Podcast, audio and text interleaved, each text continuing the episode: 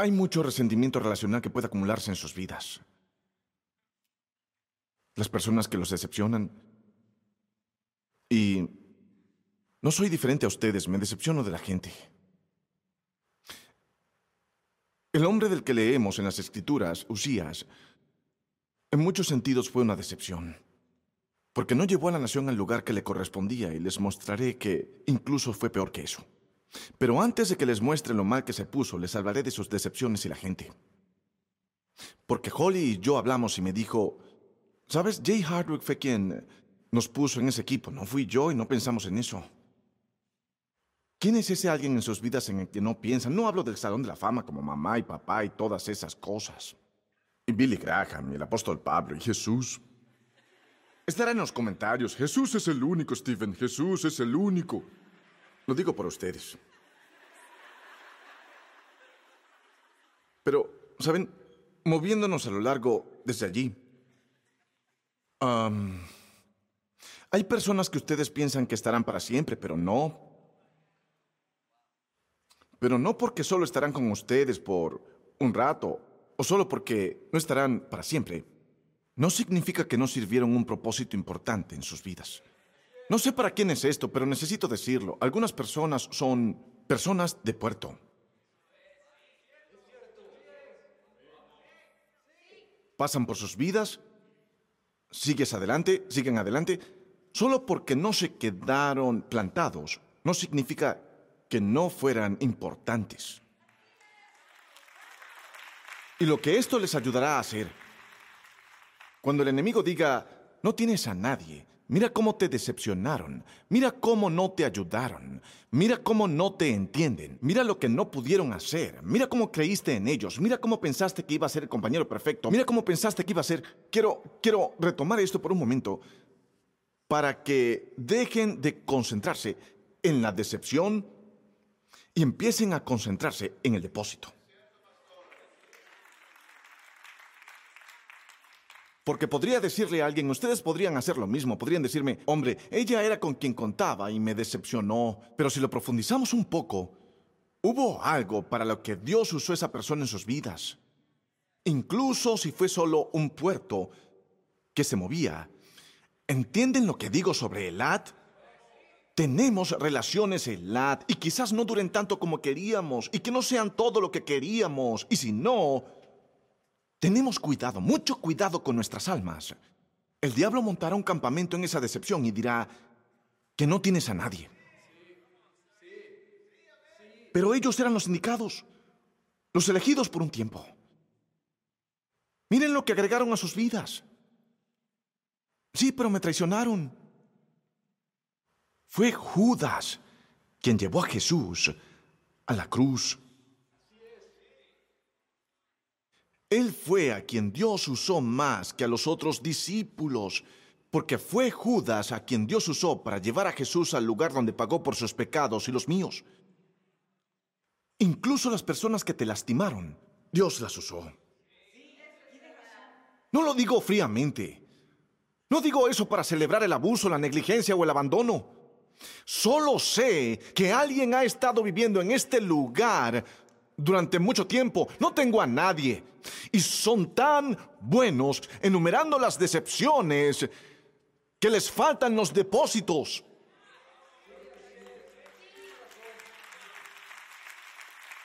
Y no solo los que se fueron, no solo los que plantaron semillas. No, no se supone que todos los que comienzan con ustedes se queden con ustedes. No solo eso. Pero hay personas nuevas que Dios está trayendo al puerto de sus vidas.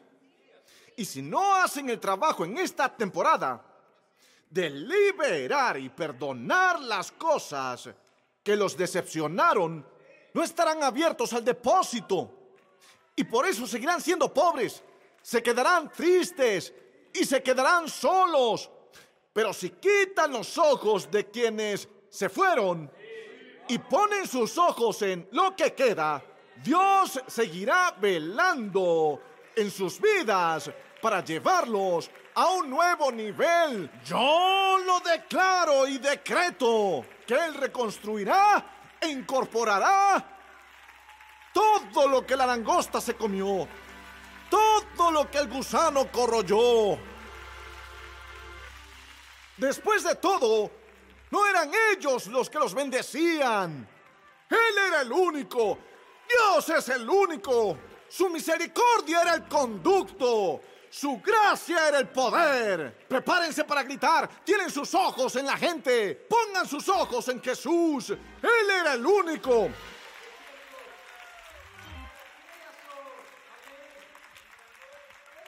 Se concentraron demasiado en otros, se concentraron demasiado en cosas, olvidaron que Él era el único. Alguien diga, Él era el único. Quien me sacó de la depresión, digan, Él era el único. El que perdonó todos mis pecados y curó todas mis enfermedades, Él era el único. Cuya sangre me limpió, Él era el único. Quien se arrodilló en el jardín de Getsemaní conmigo en su mente y se presionó hasta la cruz, Él era el único. Por eso es que sé que Él no ha terminado contigo. Porque era Él todo el tiempo. Usías reconstruyó e instauró el puerto. Les haré una pregunta. Cuando escribamos tu segundo de Reyes capítulo 14, versículos 21 y 22, ¿qué vamos a decir? Él era el único. Él era el único. Conozco algunos aquí Quiero que, quiero que su segundo de Reyes 14:22 se lea así. Él era el único que luchó contra la adicción que su padre no pudo vencer y la venció por sus propios hijos. Él era el único. Ella era la única quien perdonó a su mamá por nunca decirle que la amaban por hacerla actuar y porque perdonó a su mamá, pudo enfrentarse a sí misma y amarse y verse como una hija de Dios. Ella era la única. Veré multitudes hoy, no lo sé. No sé por qué Dios me dio esta unción, solo veo únicos. Solo veo únicos. Solo veo únicos. Un Dios, una persona. ¿Cuál quiere ser? porque esto puede tomar otra forma. Él era el único, quien se rindió por sí mismo, porque realmente se cansó de poner excusas. Y finalmente simplemente llevó su estilo de vida, su creencia en Dios al nivel de su estilo de vida, en lugar de elevar su estilo de vida al nivel de su creencia en Dios. Quiero contarles algo sobre Usías y quizás querramos sentarnos. Usías hizo muy bien. De hecho, segundo de Crónicas 26, dice algo sobre él, pero nos da más detalles. Y les traigo esto con espíritu de humildad porque, vean, yo sé, cuando escuchan una palabra fuerte de Dios, para algunos esta lo es, y no es, y no es por, por mí, es por la, la importancia de sus vidas y por lo que Dios quiere hacer a través de ustedes. Y por eso esta palabra les afecta ahora, porque este es un, este es un mensaje de Elad para ustedes. Este es un sermón portuario para ustedes. Lo que sale de aquí es importante. No creen todavía. Pero ni siquiera saben por qué son. Un hombre, un hombre se acercó a mí después de que prediqué una vez y dijo, Pastor, cuando estabas predicando, dijiste, este mensaje es para alguien, no sé quién, y luego dice, solo quiero que sepas que era para mí. Y contó por lo que estaba pasando. Le dije, gracias por decirme. Entonces alguien más se acercó y había escuchado, y era un hombre y una mujer, y la mujer dijo, ella era muy divertida, dijo, no quise escuchar escondidas, pero escuché a ese hombre que vino y ah, este es mi esposo Joe, y solo queremos que sepas que ese hombre se equivocó porque él era el único con quien hablaba, y señaló a su esposo. Alguien diga, yo soy el único. Yo soy el único que decide quién voy a ser. Él era el único que reconstruyó e instauró. Si, tu vida está en ruinas ahora, no la controlas, tal vez hayas contribuido, pero... Pero serás tú quien reconstruya e instaure. Sé que Dios quiere ayudarte a hacerlo. Yo sé eso. Él será quien nos empoderará para hacerlo.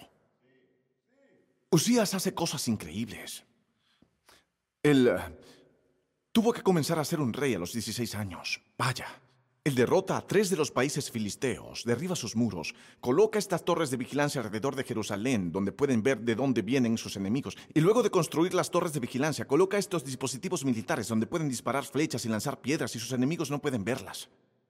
Compra nuevo equipo militar para cada soldado y hay 305.700 soldados. Les da todo el equipo nuevo. También es jardinero. Hace cosas increíbles con la agricultura. El tipo es asombroso. Asombroso. Y ustedes también. En algunos aspectos.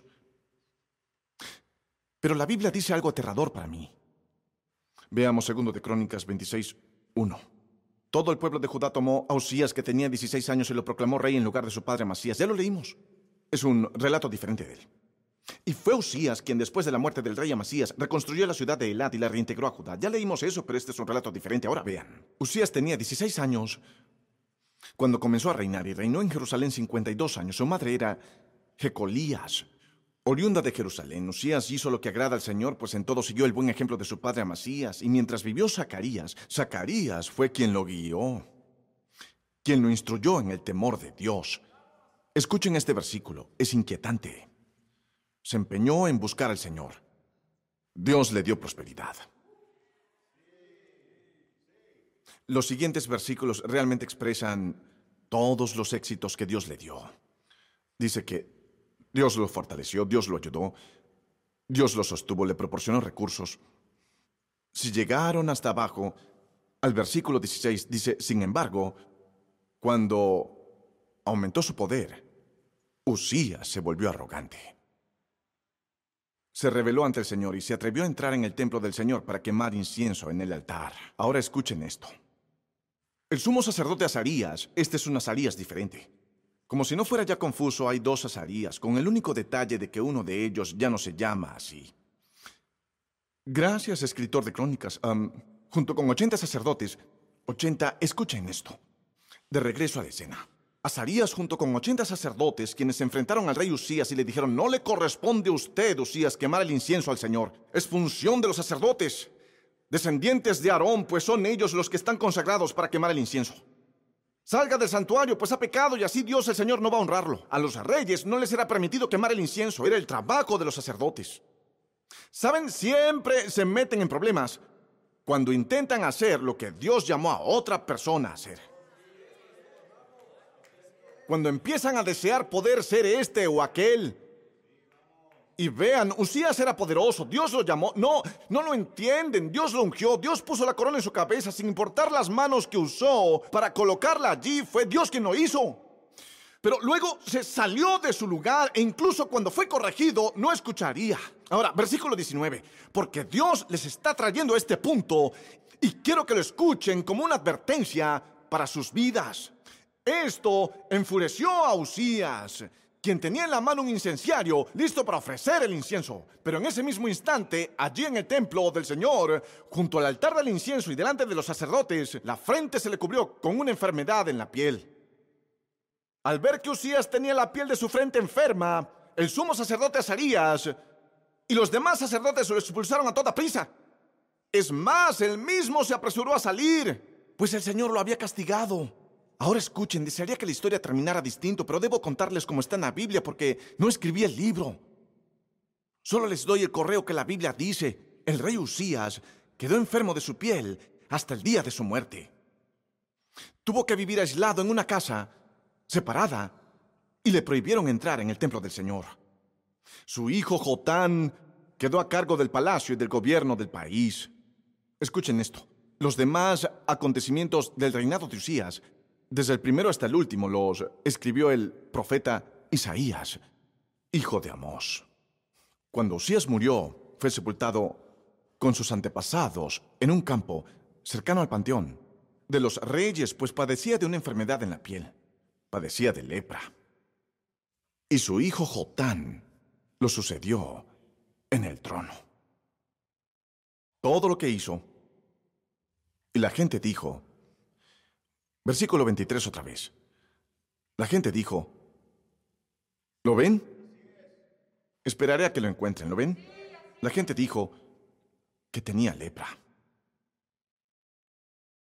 Y murió así. Y murió así porque olvidó que Dios era el único. Y mueren solos cuando olvidan que Dios es el único. Y viven solos cuando olvidan que Dios es el único. Y su adoración se debilita cuando se olvidan que Dios es el único. Y empiezan a oír de aquello a lo que Dios les llamó cuando olvidan que Dios es el único. Y se sienten aislados cuando se olvidan de que Dios es el único. ¿Cuántos agradecen que de todos los reyes que están en el segundo de Reyes 14, ninguno de esos reyes son los que vinimos a adorar hoy? Sí, yo tampoco. Porque la gente se decepcionará pero Dios los llevará. La gente los dejará. Dios nunca lo hará. Y la Biblia dice que el rey Usías murió con lepra, una condición de la piel, que lo aisló. Pero no tienen que hacerlo. No tienen que alejarse. ¿Saben por qué? Porque Isaías profetizó a Usías. Pero él no profetizó acerca de Usías. Isaías profetizó acerca de otro rey. Un rey que vendría en una fecha posterior. Un rey que no vendría a través de ningún padre humano, sino un rey que no vendría en un palacio. Un rey que vendría en un entorno palestino que hubiera sido inadecuado para muchos animales Vean, lo que quiero que sepan hoy para todos los que se sienten solos, no tengo a nadie, no soy nadie, no puedo reconstruir, no puedo recuperar. Estoy aquí y tengo que quedarme aquí y no hay más para mí y no soy el único y el sermón es para alguien más porque ya lo intenté antes y no funcionó. Quería que hoy supieran esto desde el corazón de Dios para su hijo. Tu lepra no es tu legado. Esta lepra, este problema que todo el mundo tiene, no es una enfermedad de la piel, no es algo que otros pueden ver en sus frentes, sino una etiqueta que los sigue a lo largo de la vida, una condición, un problema, una lucha, una tendencia, algo que ha estado con ustedes y puede que hasta los esté consumiendo pero que alguien grite, esta lepra no será mi legado. Díganlo con fe, esta lepra no será mi legado. Una vez más, digan, esta lepra, esta etiqueta, esta limitación, esta soledad, no será mi legado. Ahora miren a su prójimo y digan que Dios no ha terminado contigo. Oye, gracias por ver el canal de Elevation Church de YouTube. Quiero que te suscribas, de esa manera puedes saber cuándo estamos en vivo y publicamos nuevos contenidos. Déjenme un comentario y háganme saber desde dónde nos acompañan, desde dónde nos ven y cómo podemos orar por ustedes. Y si deseas apoyar el ministerio financieramente, puedes hacer clic en el botón y ayudarnos a continuar alcanzando gente alrededor del mundo para Jesucristo. Gracias de nuevo. Nos vemos la próxima vez.